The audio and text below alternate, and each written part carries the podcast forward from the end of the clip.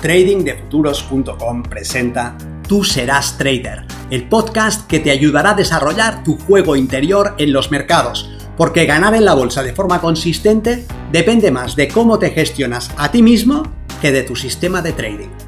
En este podcast encontrarás ideas y sugerencias prácticas con las que mejorar la mente con la que operas los mercados. Soy Vicens Castellano y será un placer que me acompañes.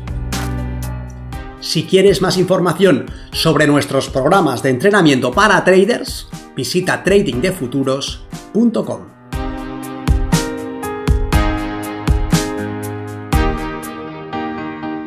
El trader experto y las 10.000 horas de pantalla. ¿Mejoras cada día como trader o llevas tiempos en un avance claro en tus resultados? ¿Sigues insistiendo en aprender? ¿Haces horas y horas de pantalla? ¿Tomas operación tras operación con el ánimo de encajar todas las piezas y llegar a ser un trader consistente? Tengo malas noticias para ti. El trading no es un puzzle y tu desempeño no mejorará simplemente por dedicarle tiempo.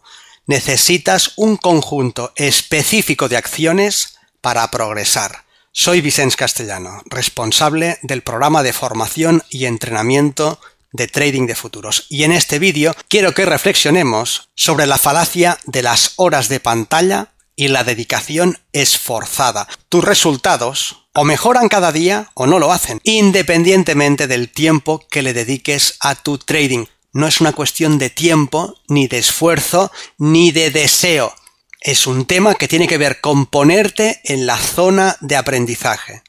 Si operas un día y otro y otro y te pasas el tiempo mirando cada tick del mini SP500. Si estás listo en la apertura de la sesión americana y estás frente a la pantalla hasta más allá del cierre, si los fines de semana lamentas que los mercados estén cerrados, ojo, podrías estar atrapado por la fantasía de creer que tu desempeño mejorará con el tiempo. Pero puede ser que no sea así. Malcolm Gladwell popularizó en su libro The Outliers, publicado en castellano como Fuera de serie, la regla de las 10.000 horas, basándose principalmente en la investigación del psicólogo Anders Ericsson. Esa cifra parecía el factor común detrás de cualquier experto, maestros en ajedrez, futbolistas, músicos, nadadores y traders. Todos ellos tenían a sus espaldas esas famosas 10.000 horas, equivalentes a dos horas al día, cinco días a la semana, 50 semanas al año, durante 20 años. Era como la cifra mágica tras la cual se escondía el alto rendimiento y parecía que ese tipo de desempeño virtuoso estaba al alcance de cualquier persona suficientemente comprometida como para invertir ese tiempo. Pero ¿es realmente así? El alto rendimiento es una cuestión de tiempo. Dedicar suficiente tiempo a una actividad nos permitirá desempeñarnos de forma competente. Parece ser que no, y así queda patente en el esfuerzo de Ericsson por dejar claro que su trabajo fue mal interpretado por Gladwell, que él no hablaba específicamente de esas 10.000 horas y que en muchos casos los expertos tenían bajo sus cinturones más de 25.000 horas. Como trader, ¿crees que tus resultados mejorarán si sigues haciendo más de lo mismo, pero durante mucho más tiempo? La próxima vez que vayas a una piscina, haz lo que hice yo y cuenta las brazadas que necesita hacer un nadador para cruzar una piscina de 25 metros en estilo libre. Recuerdo estar en el club de natación de mi ciudad y ver que había dos tipos de nadadores, los que nadaban sin levantar apenas agua y los que luchaban contra el agua. Los primeros se deslizaban sin esfuerzo y los otros batían sus brazos como si fueran las aspas de un molino. Los primeros avanzaban mucho más rápido que los segundos y con mucho menos esfuerzo. ¿Cómo era eso posible? Y lo más importante, la diferencia entre el primer grupo y el segundo grupo no dependía de su experiencia, puesto que había nadadores que luchaban contra el agua y que hacía más de 20 años que nadaban. Nadar bien no es cuestión de tiempo, como no lo es hacer un buen trading.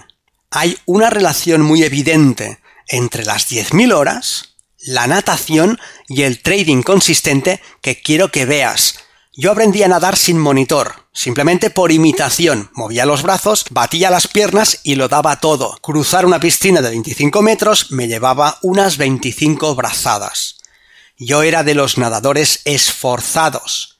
Mi punto de vista era que para avanzar más rápido debía mover los brazos con mayor velocidad. Luego cayó en mis manos el libro Total Immersion de Terry Laughlin y mi cabeza explotó era el marco de comprensión que me hacía falta para llevar mi natación a otro nivel. En el libro, el autor, que es un nadador experto de larga distancia, establecía una referencia ideal, una brazada modelo que contenía todos los elementos necesarios para optimizar el paso de un sólido a través de un líquido. ¿Dónde debe entrar el brazo al agua? ¿En qué momento debe moverse el segundo brazo? ¿Dónde debe estar la cadera, la barbilla y el codo en cada momento?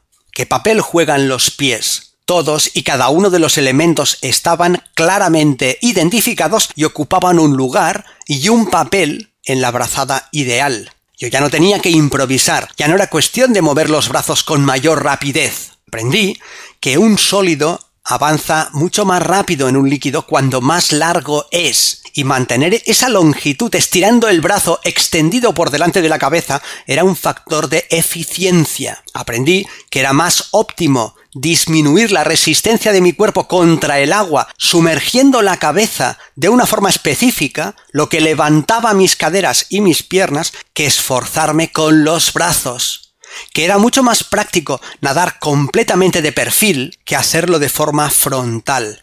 Y lo más importante, aprendí una manera de medir mi desempeño que era evidente e incontestable, el número de brazadas.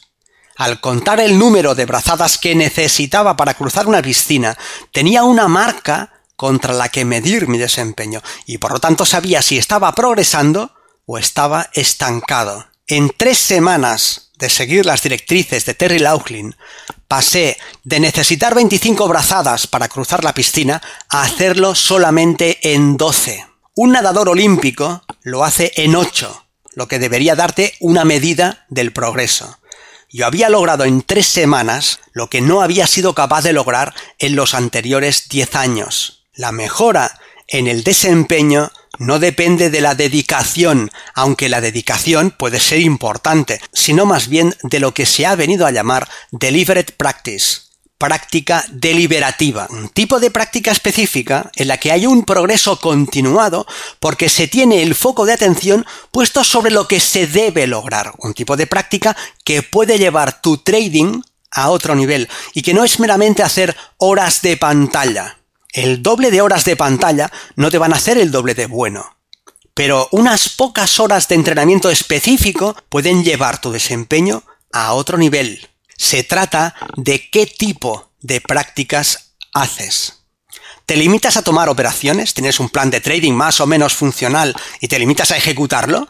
Ese puede ser un primer paso, sí, pero si haces eso hoy, ¿qué harás de diferente mañana que te haga mejorar? Ojo, si los resultados que estás obteniendo ya son los que quieres, no tengo nada que añadir, sigue con ello. Pero si lo que obtienes no es lo que deseas, si estás progresando pero aún no has llegado al tipo de desempeño que quieres, si tu trading va a medio gas, más de lo que haces, puede que no sea suficiente. En ese caso, deberías tener un modelo ideal, deberías saber qué tienes que hacer en cada momento frente a cada situación de mercado cómo preparar tu sesión de trading, qué hacer en la apertura de la sesión, qué hacer si el precio hace tal o cual cosa, qué hacer ante todos los escenarios. Ese ideal deberías desempeñarlo de forma deliberada, por partes, una semana dedicada a mejorar las oportunidades en continuaciones de tendencia, otra semana en mejorar las oportunidades en contra de la tendencia. Una en mejorar tus entradas,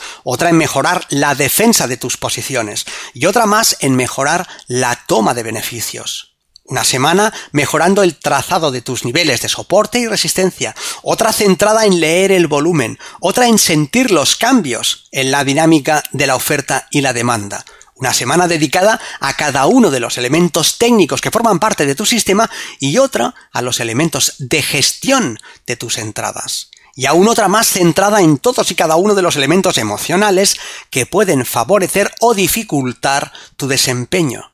Si cuando estás delante de la pantalla te limitas a ejecutar un trading plan una y otra vez, pero no pones el foco de atención de forma sistemática en los aspectos de los que depende tu desempeño, no progresarás como podrías y pasarás mucho tiempo en el dique seco. Y esa falta de progreso, debida a una mala práctica, a una práctica insuficiente, a una práctica no deliberativa, puede sembrar la semilla de la necesidad de incorporar cambios en lo que haces. Los resultados no llegan, así que tal vez podrías probar un nuevo indicador, un nuevo sistema, un nuevo mercado, con lo que te saldrás de tu camino y volverás al punto de inicio en el que eres nuevamente un novato. En este vídeo, en el que estoy nadando en Formentera, puedes ver un estilo distinto en la relación del nadador con el agua. Ya no hay lucha, ya no hay esfuerzo, hay simplemente un fluir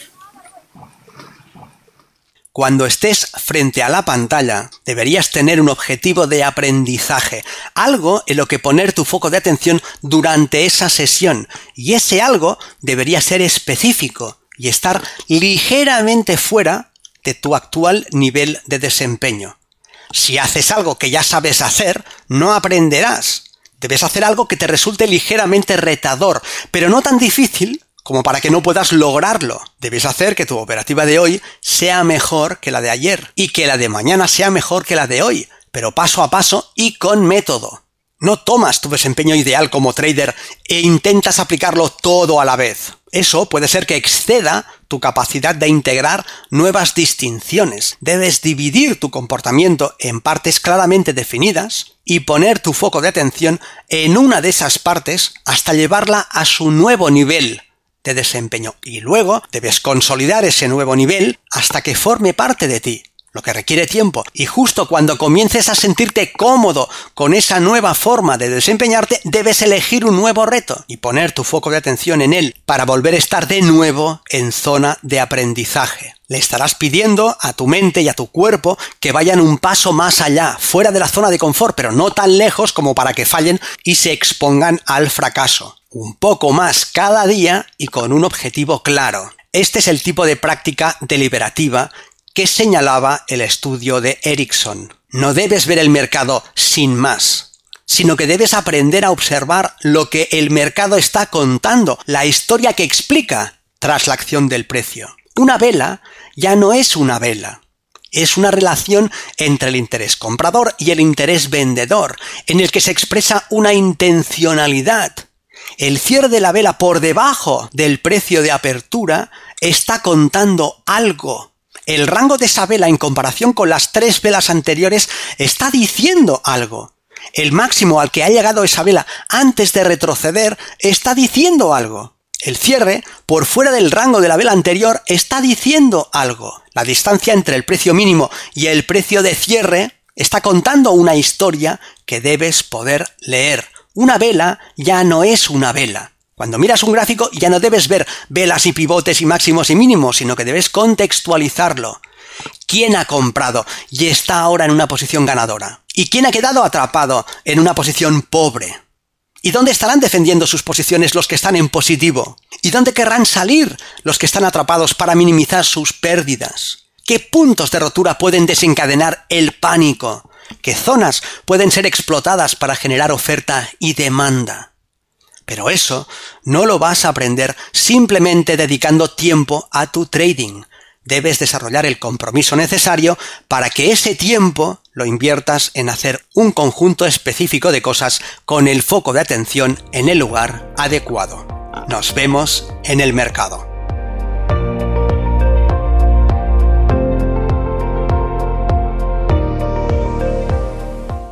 Si este contenido te ha parecido interesante, te agradeceré que lo compartas para darle una mayor difusión y que me dejes un comentario en tu plataforma de podcast preferida. Para más información sobre nuestros programas de entrenamiento para traders, visita tradingdefuturos.com. Recuerda, una mente estirada por una nueva idea jamás regresa a su estado original.